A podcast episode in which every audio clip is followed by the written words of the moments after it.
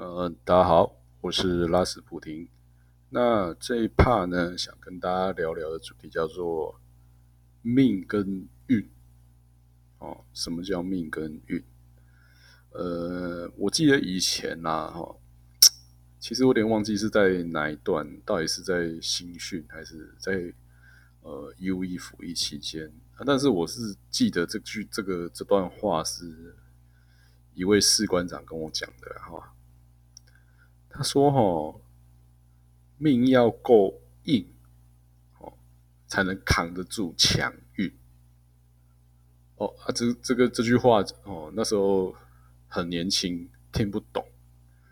然后呢，那时候士官长就，我记得他就跟大家讲说：，哦，有时候哈，有些人哦，他他可能中校啊、上校干得好好的。”但是往上升一阶，哦，哇，就生病了，我中风了，啊，不然哦，就是哦，下属突然出大包，然后官整个被拔掉了。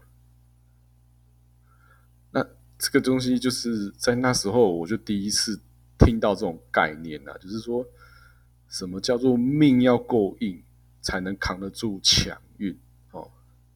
因为其实年轻的时候，大家 我觉得其实，呃，你可能在大学的时候啊，那个或者是你硕士的时候，每个人对于未来都是蓄势待发啦，然后就觉得说，看就是心里想就是干那个机会越多越好哦，然后我就会努力把握哦，就接起来就对了，就是有点像人家那个打躲避球那个，我不管你那个直球有多猛，看我硬接。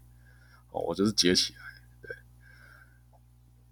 那那时候比较不会有想到说啊什么什么命要够硬，那运赶快来哦，嘿，多一点机会哦，对不对？那其实呢，后来慢慢的，其实呃，在进入职场啊，然后看了一些事情之后，慢慢发现。哎，这个还真的蛮有道理的，哦，你命要够硬呢，才能扛得住那种强运，对不对？那我这个时候呢，再从六个角度来看，哦再来说好了。那运呢，其实不外乎就是有几种嘛，就是要么就是你的桃花运嘛，对不对？啊，再就是你的升官事业运嘛，哦，像刚最前面讲的那个什么。你升升到上校或是少将，那就是算是你事业运一种嘛。那一般民间公司，就是也许你升上经理啊、协理啊啊诸如此类的等等等等。那再来就是就金钱运哦哦，比如 你突然赚大钱啊，可能那个你家。原本那个没有什么人要的土地，然后突然被什么什么捷运划过去啊，哦征收啊，你说瞬间不是变成那个百万千万富翁，不然就是哎突然变成一个那个捷运旁金店面啊，那就是大夫生之三这三种啊，桃花运，然后事业运跟财运嘛，对不对？那为什么命要够硬呢？对不对？那举个例来讲啊，你今天哦，你你你你突然突然去哦路不要讲路上啊，你今天可能去夜店哦喝一杯，然后然后认识哦其他的朋友的朋友，哎，看你就撩到一个超级正哦啊，如果你是男性听众，就是你撩到一个超级正哦，超级辣，对不对？嗯，看到就是大家说妖兽战的那一种。那如果你是女性女性听众，你就是突然就是那种，比如说激怒李维或是金城武那种等级的，撩到了就撩到手了哈。我两个人就是也喝喝一点酒，也相谈甚欢了哈。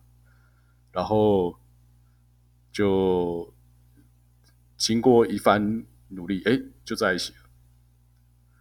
那如果呃，按照电影的或是小说的角度来讲，啊，这个就 happy ending 了嘛，对不对？因为大家都会就是讲说，呃，你不论是写小说或是拍拍电影，都是讲中间你努力的那一段，你经营的那一段，然后那个 ending 就是放在结婚，对不对？是吧？就是你到手，你真的到手的钱的那一刻嘛，哈。那如果你真的尬到一个条件无敌好的另外一半，哦，诶，那你。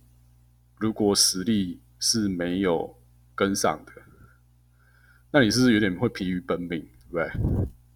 因为就是条件这么好嘛，比如说就是这么正嘛，啊就是这么帅嘛，哦，你的另外一半，那是不是外面很多人也会也会觉得他是这么就是这么正这么帅嘛，对不对？那你是不是势必就是要更加把劲，更努力？然后想办法让自己扛得住那种竞争，对吧？没错啊，大部分都是这样吧？就是你你你啊，你觉得很赞，那你就是要守住他啊，你就是各种手段啊，要么就是花更多时间陪他，要么就是去赚更多钱满足他所有的需求嘛，对不对？啊，就大概是这两种嘛。那如果你命不够硬的时候呢？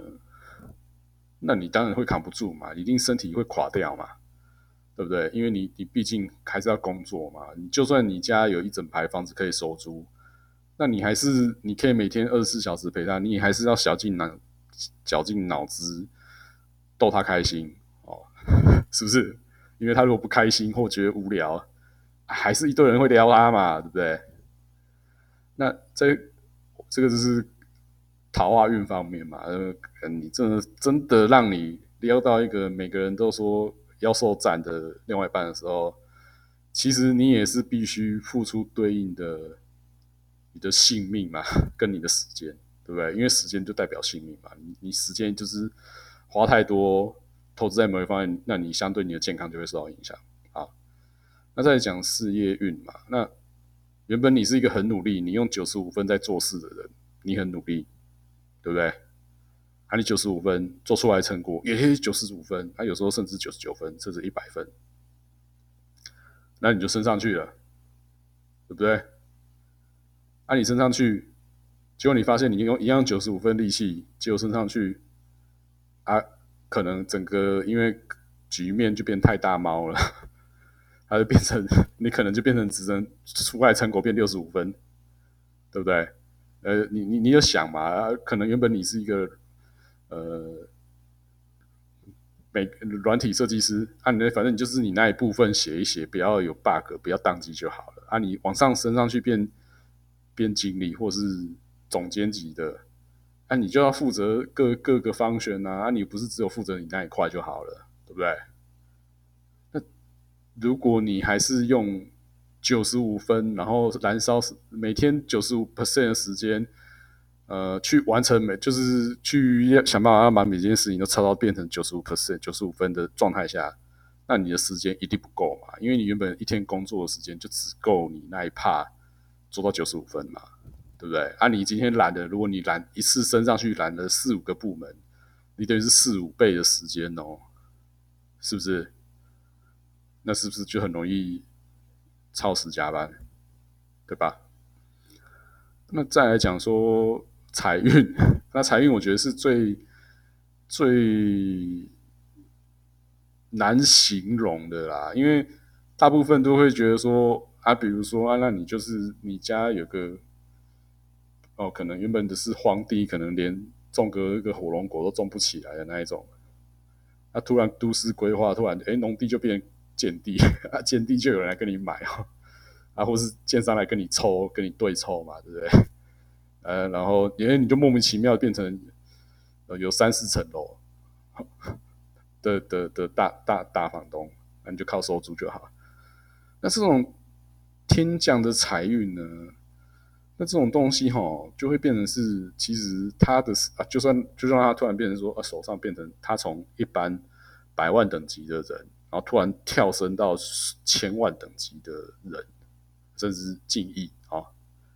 那你你突然升上去，那你周围就是全部都是千万等级的人嘛，对不对？对不对？如果你你有一天你你是也是靠收租，对不对？你有四四五栋六七层房子在那边收租，按你去做的一些社交啊，或者是说去吃的一些餐厅，你当然也是就会到那个千万等级的 level 嘛。啊，那你说遇到的人就是那些千万等级的人嘛？啊，那其中会有出现什么样的人，对不对？